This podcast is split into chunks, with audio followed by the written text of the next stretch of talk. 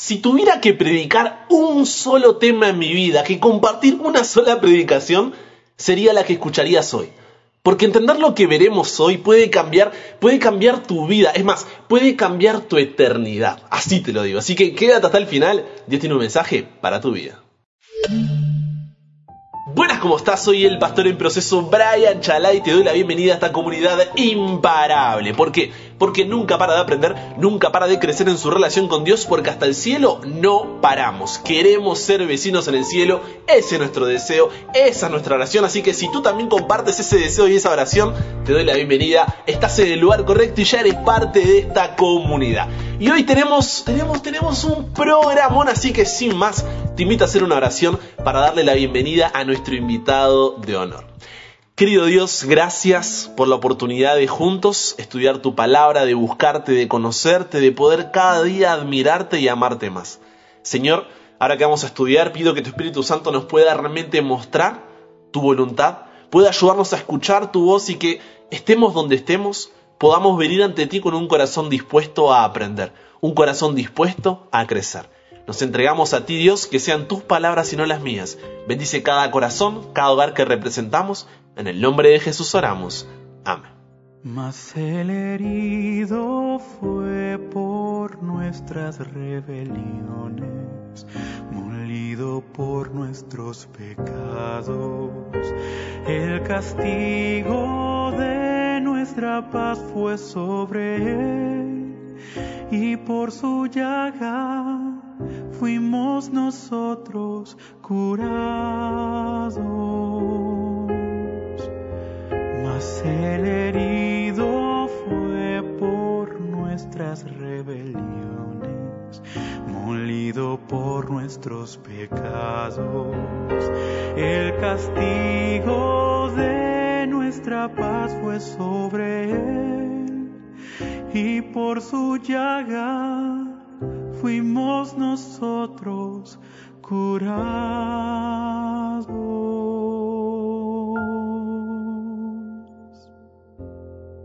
Escuchábamos ahí Isaías capítulo 53 versículo 5 que es un versículo, pero es así como llegamos al capítulo 53. Ahora. Vamos a estudiarlo ya que es el capítulo de nuestro versículo de memoria. Y uff, qué capítulo, un capítulo sobre el que podríamos estar hablando una semana entera, un capítulo sobre el que podríamos estar hablando un mes entero, un año entero, es más, es un capítulo sobre el cual estaremos hablando por toda la eternidad. Este es un poema que en realidad comienza unos versículos atrás. Si tienes tu Biblia ahí, sería un golazo que tengas tu Biblia y un anotador para poder comprender, recordar y compartir de mejor manera lo aprendido. Pero este poema comienza en Isaías capítulo 52, versículos 13 al 15, que dice así. He aquí que mi siervo será prosperado, será engrandecido y exaltado, y será puesto muy en alto. Como se asombraron de ti muchos, de tal manera fue desfigurado de los hombres su parecer, y su hermosura más que la de los hijos de los hombres. Así asombrará él a muchas naciones. Los reyes cerrarán ante él la boca, porque verán lo que nunca le fue contado, y entenderán lo que jamás habían oído. Pregunta, ¿Quién es este siervo del cual se está hablando en este pasaje? Porque comienza diciendo, ¿no? He aquí que mi siervo. Entonces, ¿quién es este siervo? ¿De quién se va a hablar?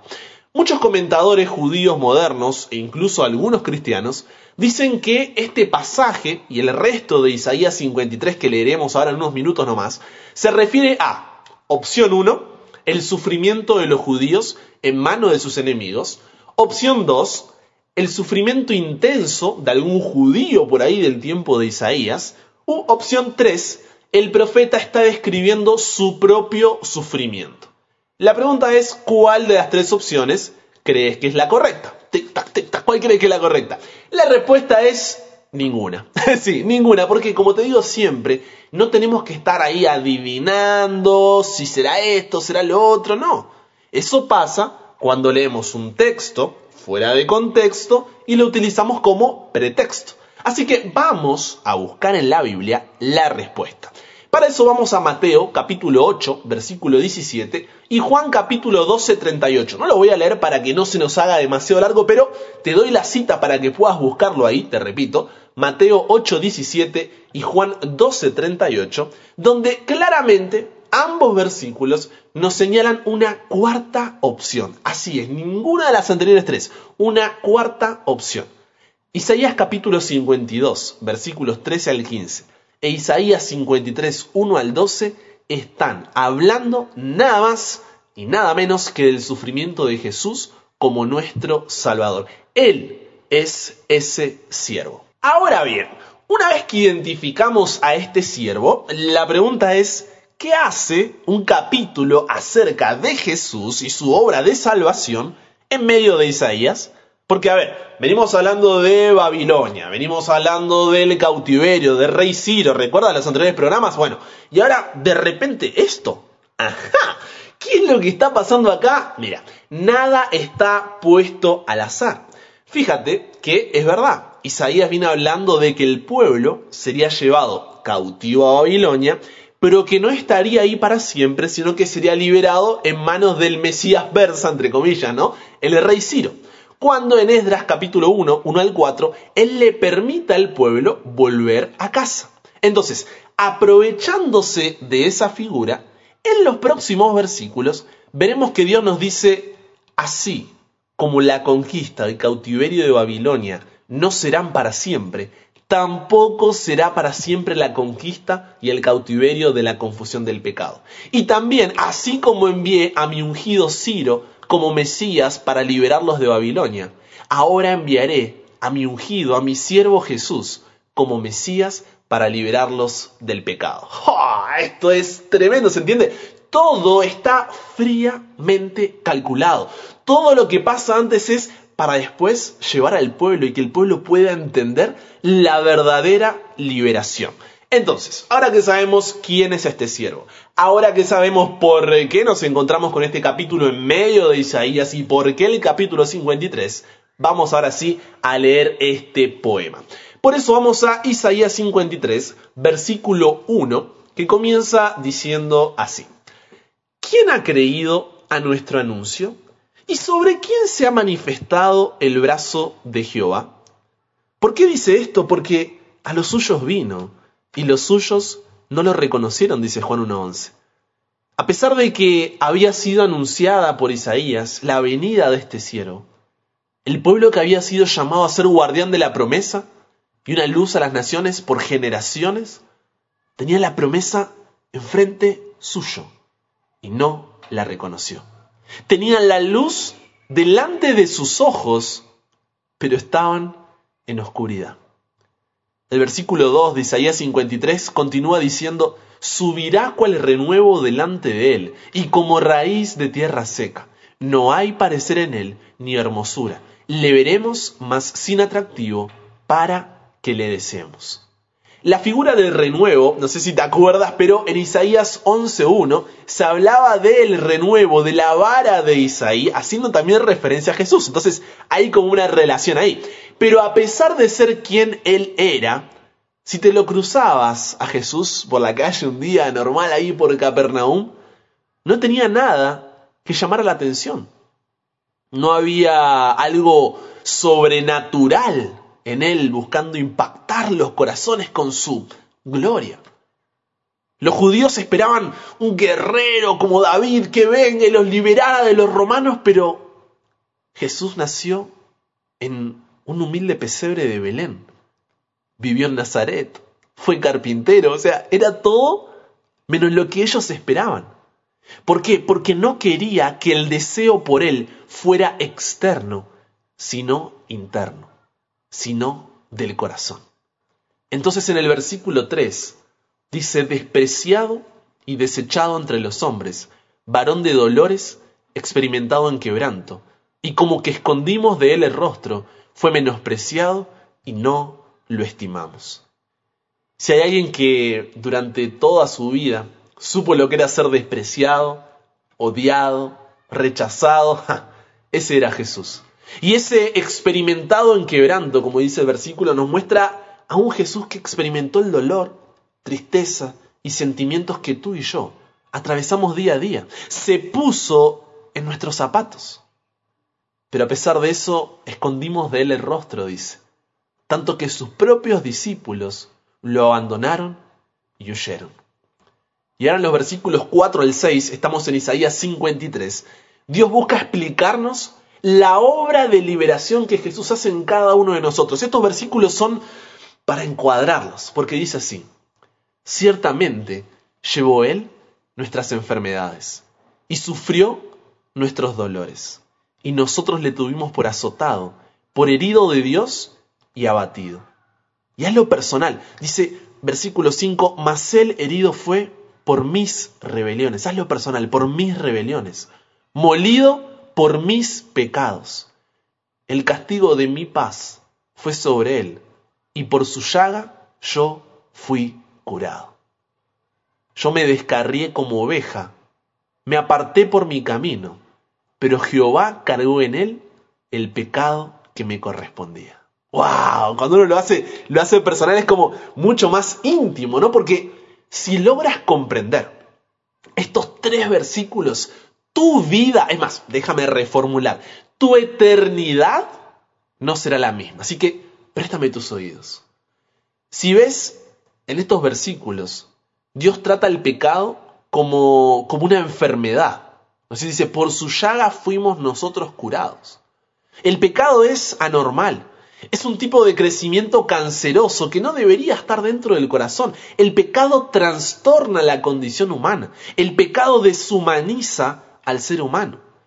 El pecado es tristemente destructivo para nosotros. Nos despoja, nos saca nuestra corona de la luz de nuestra mente y del gozo de nuestro corazón. Es una enfermedad porque nos trastorna por completo. Coloca a los sentimientos en un lugar más elevado pues hace que el corazón gobierne la mente. El ser humano debe montar el caballo, pero en el pecador el caballo monta el ser humano. Entonces el pecado es como la enfermedad por tres razones. Primero, el pecado es como la enfermedad porque debilita. La conciencia poco a poco se va deteriorando, el entendimiento gradualmente se va arruinando y la voluntad debilitando para hacer la voluntad de Dios. Pero para hacer el mal, está como nueva. El pecado es como, a ver, es como un flujo secreto de sangre que nos va succionando la vida lentamente, como una pileta que tiene un agujero y poco a poco el agua va saliendo, hasta que finalmente no queda nada. El pecado es una enfermedad que en algunos casos causa dolor y angustia extremos, pero que en otras ocasiones apaga la sensibilidad. Porque mientras más pecadora es una persona, menos consciente está de su condición. ¿Se entiende? Mientras más profundamente se hunde en el pecado, menos reconoce que eso es pecado. Es como el que consume drogas. Al principio es algo pequeño, pero luego puede consumir mayores y mayores dosis de pecado, hasta el punto que la dosis podría matar a cualquier otro. Pero solo tiene un pequeño efecto en él. En tercer lugar, el pecado es una enfermedad que contamina porque no nos permite disfrutar de una relación de amor con Dios y con los demás. Así como cuando aparecía un, eh, un leproso, que tenían que aislarlos de la sociedad para que no lo contaminen. Bueno, la justicia de Dios debe dejar fuera del reino de los cielos a todo aquello que lo contamine. Somos leprosos del pecado, ¿no? Y es así como nos transformamos en muertos vivientes. Se trata de una enfermedad contagiosa, contaminante, incurable y mortal. Entonces te pregunto, ¿eres pecador? ¿Eres pecador o no eres pecador? La respuesta es sí, dilo, soy pecador, estoy enfermo de muerte. Es importante que seas consciente de esto porque si no eres consciente de la enfermedad, tampoco serás consciente de la necesidad y urgencia de la cura. Entonces di, soy pecador, estoy enfermo de muerte.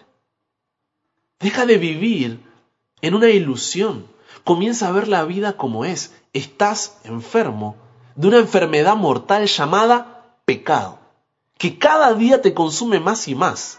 Y tu vida es esa, esa pequeña porción de tiempo que te queda, pero que ni siquiera puedes vivir al máximo porque estás postrado por el pecado. Entonces, Ahora que reconoces esa enfermedad, es ahí, en medio del pozo de la desesperación, es ahí, en medio del lodo pantanoso, que Dios coloca tus pies sobre roca firme, que Dios endereza tus pasos, porque Dios trata el pecado como una enfermedad, sí, pero también nos da el remedio cuando dice, por sus llagas, por sus heridas, hemos sido sanados. ¿Alguna vez te preguntaste qué significa esto de por sus llagas fuimos nosotros sanados? La respuesta es que Jesús, siendo Dios mismo, se hizo ser humano, se humilló para hacerse ser humano dejando todo, el trono, la gloria, todo, vivió como ser humano, se puso en nuestro lugar y soportó tu castigo para darte su paz. El justo se hizo injusto para darnos su justicia. Cuando Isaías usa la palabra heridas, habla de, de, sufrimientos, ¿no? Tanto físicos como emocionales. Porque Jesús en su totalidad fue hecho un sacrificio por nosotros. Su humanidad entera sufrió a tal punto que transpiraba sangre. ¿Sabe lo que es transpirar sangre?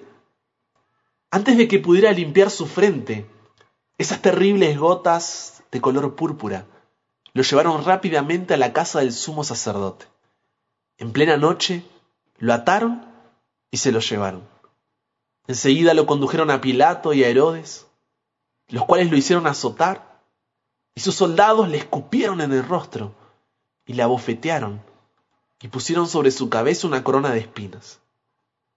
Lo torturaron con azotes, una de las peores torturas que podía sufrir. Es más, se dice que el azote romano era fabricado con unos tendones de los novillos que eran retorcidos para formar nudos y en estos nudos eran insertadas eh, pequeñas astillas de huesos y fragmentos de huesos de la cadera de las ovejas, de tal forma que cada vez que el látigo caía sobre la espalda desnuda y lo sacaban, desgarraba la piel. Como dice Salmo 129.3, sobre mis espaldas araron los aradores, hicieron largos surcos. Sin embargo, esto todavía no era el final. A esto añadieron las bofetadas y además le arrancaron el cabello. No le limitaron ninguna forma de dolor. A todo su desfallimiento como resultado de la pérdida de sangre y del ayuno, encima le obligaron a llevar su cruz, hasta que otro fue forzado a llevarla, tratando de prevenir en, en su crueldad, ¿no? que la víctima muriera en el camino. O sea, querían que disfrutara hasta, hasta el último dolor. Lo desnudaron, lo derribaron y lo clavaron a la cruz. Traspasaron sus manos, sus pies, levantaron el madero con su cuerpo clavado en él y luego hundieron violentamente su base en el suelo como para que se mantenga ahí quieto. De tal forma que todos sus miembros fueron dislocados. Imaginas ese dolor, cae la cruz en el agujero del suelo y todos los miembros del cuerpo dislocados. Quedó colgado bajo el sol ardiente hasta que la fiebre disolvió su fuerza. Salmos 22, 14 al 18 describe esto al decir, me he quedado sin fuerzas, estoy totalmente deshecho, mi corazón ha quedado como cera derretida tengo reseca la garganta y pegada la lengua al paladar. Me dejaste tirado en el suelo como si ya estuviera muerto. Una banda de malvados que parecen manada de perros me rodea por todos lados y me desgarra pies y manos. Hasta puedo verme los huesos. Mis enemigos me vigilan sin cesar. Hicieron un sorteo para ver quién se queda con mi ropa. Y allí colgó, como un espectáculo ante Dios y los hombres. El peso de su cuerpo fue sostenido primero por sus pies hasta que los clavos rompieron los tiernos nervios, y luego el doloroso peso comenzó a arrastrar sus manos, rasgando esas sensibles partes de su cuerpo. Sabemos cómo una herida por ahí muy pequeña en la mano produce tétano. Imagínate cuán terrible habrá sido el tormento causado por ese hierro que rasgaba las partes delicadas de las manos y de los pies. Ahora, todo tipo de dolores corporales se centraba en su torturado esqueleto.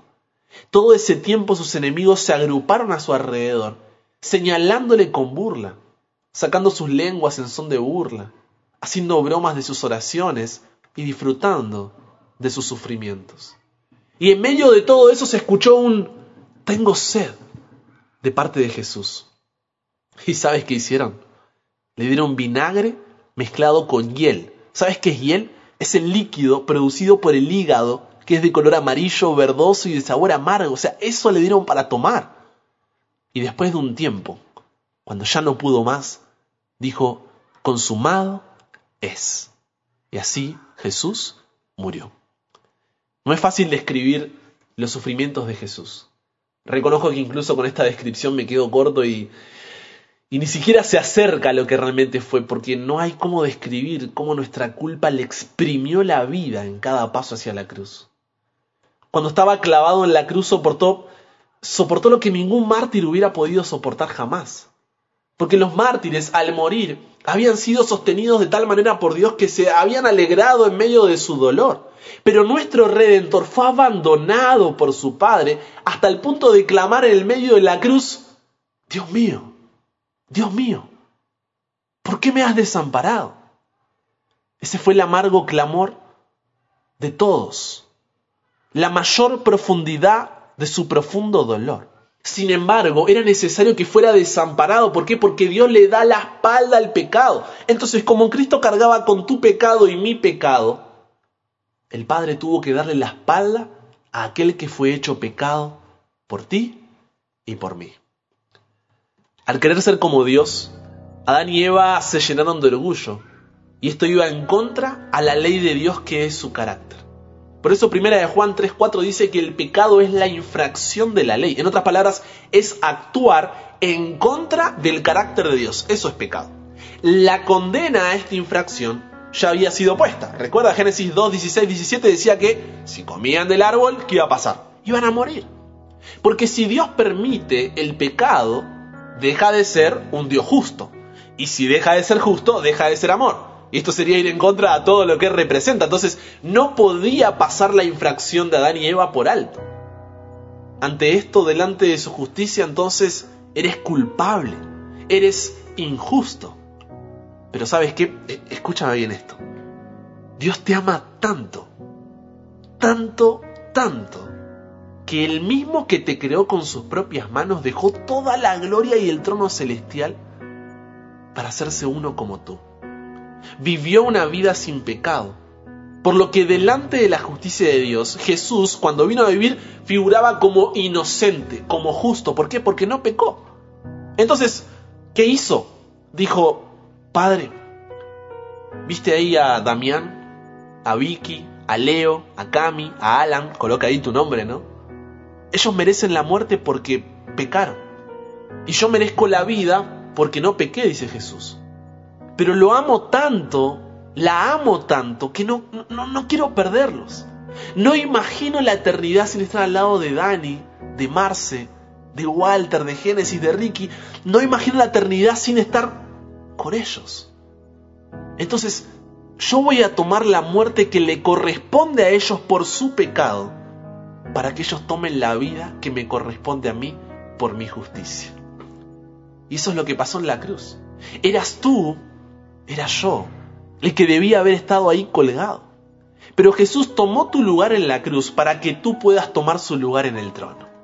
El universo se paró luego de que desde la cruz se escuchó, consumado es. La pregunta era, ¿aceptaría Dios el sacrificio del Cordero? La expectativa estaba en todo el universo y fue así como el tercer día, cuando la tumba se abrió, ¡ja! hubo fiesta en el cielo porque tú y yo nuevamente teníamos la oportunidad de presentarnos delante de Dios y tener una relación con nuestro Padre. No por nuestros méritos, sino por sus méritos, porque eso es amor. Yo no sé cuál sea el pecado, la enfermedad mortal que te tiene postrado, eso que no te permite acercarte a Dios. Quizás sea la ira, la pornografía, la masturbación, la soberbia, la envidia, el adulterio, el tener relaciones sexuales fuera del marco del matrimonio, las drogas, el abuso, la pedofilia, el robo, asesinato, odio, venganza, e hipocresía, materialismo, espiritismo, rencor. Yo no lo sé, pero tú sí lo sabes. Coloca ahí el nombre de tu pecado. Eso con lo que estás luchando y que está tomando el control de tu corazón. Y el mensaje de Dios para tu vida hoy es, el que está en primera de Juan 1.9. Si confiesas tu pecado, Él es fiel y justo para perdonarte y limpiarte de toda maldad. Cuando tú, sin importar cuán lejos te hayas ido cuán bajo hayas caído, vas a Dios en oración, confiesas tu pecado y le dices, Dios, me equivoqué. Dios te ve como culpable. Pero cuando dices, en el nombre de Jesús, en el cielo sucede algo espectacular llamado gracia. Cuando tu oración está por ser rechazada porque eres pecador, eres culpable, eres inocente, eres injusto, Jesús viene y dice, ey, ey, ey, ey, ey, ey, Padre, yo morí por él. Mi justicia cubre su pecado, mi muerte le da a él vida, su deuda está pagada. Y el cielo entero explota una fiesta porque hay gozo en el cielo por un pecador que se arrepiente. ¿Entiendes eso? O sea, con tu oración le pones música al cielo. Parece demasiado bueno para ser verdad, ¿no? Pero por eso se llama gracia, porque es un regalo inmerecido. Eres perdonado no por tus méritos, sino por sus méritos en la cruz. Esto es el Evangelio. Esta es la buena noticia. Por eso al principio te dije que si había un mensaje que predicar, un solo tema que quisiera que puedas escuchar y compartir, es este. Tu deuda está pagada. Y cuando veo cuánto soy amado por Dios, aún sin merecerlo, pasan cinco cosas en tu vida. Y si una de estas cosas no está pasando es porque todavía no llegaste a comprender la magnitud de ese sacrificio. Porque cuando entiendes cuánto eres amado por Dios, lo primero que pasa es te amas a ti mismo porque tu valor está en la cruz. O sea, no es que me amo porque a ellos, no, no. Me amo porque mi valor está en la cruz y no en lo que puedo hacer, en lo que tengo o en la opinión de los demás. Entonces dejo de lado mis inseguridades y mi estima va hasta el cielo. ¿Por qué? Porque valgo la vida del Hijo de Dios. Segundo, quieres conocer a aquel que te amó tanto. Formar una relación con Él. Vivir una vida de obediencia en gratitud a Él. No porque tengas que hacer su voluntad. Ay, no, porque son tantas normas, reglas. No, no porque tienes que hacerlo, sino porque quieres hacer su voluntad. Ya que en la cruz te demostró que su voluntad es buena, agradable y perfecta. Lo tercero que sucede cuando comprendes el amor de Dios por ti es que al ver eso es, es, es demasiado. Entonces amas a los demás porque como fuiste perdonado tanto, no puedes guardar rencor hacia los que te rodean. Porque Jesús también murió por ellos. Y al final del día yo no soy mejor que ellos, soy igual de pecador. Entonces también comienzas a amar a los demás, amas a tu prójimo como a ti mismo. Cuarto, no solo esto, sino que ahora es como que necesitas compartirlo. Hay gente que sigue enferma de muerte por el pecado cuando en Jesús hay sanidad, en sus heridas somos sanados. Entonces no puedes callarte, Quieres que el resto sea sanado como lo fuiste tú, por sus heridas. Quieres que quieres poder ser vecino en el cielo, con tu familia, amigos, compañeros de trabajo, de la universidad, porque quieres que disfruten de ese amor que tú estás disfrutando. Y quinto, anhelas el día donde puedas verlo cara a cara y entre lágrimas caer postrado a sus pies abrazarlo y decir gracias por tanto y perdón por tan poco. Y esto es todo lo que el diablo no quiere. Desde el mismo comienzo allí en el cielo él ha intentado distorsionar nuestra visión del carácter del amor de Dios, para así distorsionar la visión de nuestro propósito. Entonces, en el oído, Él se acerca y te dice, hey, no mereces ser perdonado. Después de lo que hiciste, ¿te vas a acercar a Dios? ¿Con qué cara vas a orar, leer la Biblia, congregarte o compartir a Jesús si tú sabes lo que acabas de hacer? ¿A quién intentas engañar? ¿De nuevo vas a volver a pedir perdón? ¿No te da vergüenza? Una, dos, tres, cien. Siempre vas a estar volviendo. Y es así como te hace sentir indigno, hipócrita, mentiroso, falso, porque por fuera, claro, sonríes, eres un líder de iglesia, un ejemplo, un joven ejemplar, pastor. Pero llegas a tu casa, te miras al espejo y ves cómo la enfermedad del pecado te destruye poco a poco. ¿Y sabes qué es lo triste? Que la mayoría de las veces le hacemos caso a esa voz, pensando que por lo que hicimos o dejamos de hacer, ya no merecemos el amor de Dios. Y sabes qué, la verdad es que eso es cierto. No lo mereces, pero también es una verdad incompleta. Porque lo que el diablo no te dice es que en realidad no hay nada que puedas hacer o dejar de hacer para que Dios te ame más o te ame menos. Su amor por ti no depende de lo que tú haces o dejas de hacer. Él te ama por quien Él es. Él es amor. Entonces Dios no se cansa de amar, porque es su esencia. Cada vez que el enemigo entonces coloque este pensamiento de no mereces volver, recuerda la invitación de Hebreos 4:16. Acércate confiadamente al trono de la gracia para alcanzar misericordia y hallar la gracia para el oportuno socorro. No lo olvides. De eso se trata la gracia. Es un regalo inmerecido. No la utilices como una excusa para caer, ojo, sino como un motivo para levantarte. Porque el reino de los cielos no es para los que nunca caen, sino para los que habiendo caído se aferran a la gracia de Cristo y viven una vida en gratitud a tan grande amor. Cristo fue tratado como nosotros merecemos, a fin de que nosotros pudiéramos ser tratados como Él merece. Fue condenado por nuestros pecados en los que no había participado, a fin de que nosotros pudiésemos ser justificados por su justicia en la cual no habíamos participado. Él sufrió la muerte nuestra a fin de que pudiésemos recibir la vida suya. Por su llaga fuimos nosotros curados. Es por eso que no quiero que esto quede simplemente e, e, en un tema, en un programa, en estos minutos, sino que quiero que des el primer paso y ese primer paso debe ser ahora. Es por eso que te dejaré un minuto para que en oración puedas confesarle tu pecado a Dios. No sé si estás en casa cocinando, pon una pausa ahí, estás estudiando, corre los libros ahí un momento, estás en la carretera, estaciona el auto, estás caminando, ponte ahí al lado de un árbol, no lo sé. Pero tómate un minuto y confiesa tu pecado delante de Dios. Es hora de restaurar esa relación con Él.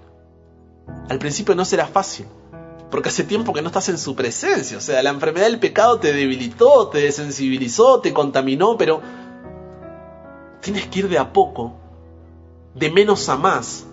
Y cuando el diablo quiere engañarte diciendo que no lo mereces, riéndose en tu cara, en tu cabeza siempre recuerda, exacto, no lo merezco. Por eso se llama gracia. No tienes que borrar, negar o justificar tu pasado. Préstame tus oídos para esto. No tienes que borrar, negar o justificar tu pasado. Sino que esas heridas deben recordarte cómo, a pesar de eso, Dios no deja de amarte. Entonces, en ese momento de lucha, ese momento donde intentes desistir, recuerda que Él insistió por ti. Y escucha la voz de Dios que como en Isaías 43.1 te dice, no temas, porque yo te redimí, te puse nombre mío eres tú. Así que te dejo un momento de oración y luego quédate un poquito conmigo y quiero orar por ti.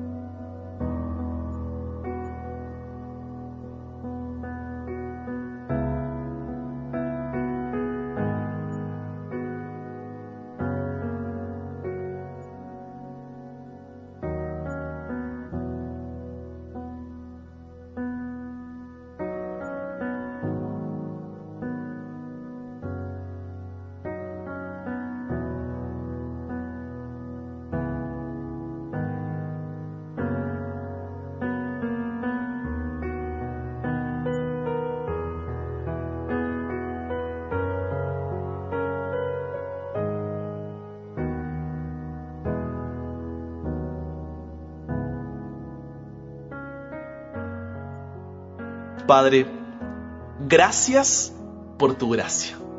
Gracias por tu amor. Gracias por tu perdón. Gracias por tu justicia. Gracias por una nueva oportunidad. En el nombre de Jesús venimos hoy delante de ti a confesarte nuestro pecado.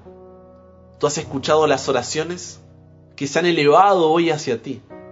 Corazones que habían caído, que se habían alejado, hoy vuelven a poner sus ojos en ti. Corazones que no habían tomado la decisión de entregarse a ti, hoy se entregan. Corazones que habían estado dudando de si realmente empezar a conocerte, hoy toman esa decisión. Corazones que estaban tibios, hoy vuelven a encender el fuego de tu espíritu. Hoy vuelven a ser levantados por tu gracia. Y hay gozo en el cielo por cada oración que hoy, has escuchado. Padre, gracias por tu gracia. Gracias por tu amor. Gracias por tu perdón. Gracias por tu justicia. Gracias por una nueva oportunidad. En el nombre de Jesús venimos hoy delante de ti a confesar de nuestro pecado. Tú has escuchado las oraciones que se han elevado a ti, Padre. Corazones que habían caído, hoy se levantan. Corazones que se habían alejado, hoy vuelven a poner sus ojos en ti. Corazones que estaban tibios, el fuego de tu espíritu vuelve a arder en su corazón. Corazones que no habían tomado la decisión de empezar a conocerte, hoy toman esa decisión. Corazones que no habían entregado su vida a ti a través del bautismo y dicen, hoy quiero entregarme por completo a Dios. Hoy vuelven a ser levantados por tu gracia. Y hay gozo en el cielo por cada oración que hoy has escuchado desde tu trono. Que podamos recordar que tus misericordias se renuevan cada mañana, no por nuestros méritos, sino por los méritos de Cristo Jesús en la cruz del Calvario. No queremos temer, somos redimidos por ti, tenemos tu nombre, somos tuyos. Por lo que te adoramos, porque de tal manera nos amaste que entregaste todo lo que tenías, para que cuando creamos en ese gran amor, podamos tener vida eterna. Así que gracias Dios. Padre, hoy queremos poner en tus manos a la familia Cáceres. Joel era un compañero que trabajó con la hija y ella falleció. Entonces pedirte que seas el consuelo y fortaleza para esa familia en este momento de dolor. También poner en tus manos la salud de Wilder, el hijo de Marta. Que tú puedas estar a su lado. Sabes que fue operado, que él pueda seguir mejorando al igual que el resto de la familia pueda entregar su corazón a ti. Y gracias por testimonios como el que nos llegan desde Argentina, donde Cande dice que sufre de depresión crónica y que desde le compartieron el programa su angustia y ansiedad han bajado mucho. Tengo mis momentos, por supuesto, nos dice ella. No, no es que es algo que he solucionado y superado solo con escuchar el programa, no. Pero considero que para mi vida espiritual ayudan un montón porque sé que Dios está a mi lado en medio de esta lucha. Así que Padre, no, no tengo más que darte gloria a ti por todo lo que haces y por cada imparable de esta comunidad que comparte tu mensaje de salvación y se entrega a ti para ser un canal de bendición. Nos ponemos como equipo en tus manos, Dios. Cámbianos, renuévanos, transfórmanos, somos tuyos. En el nombre de Jesús oramos. Amén.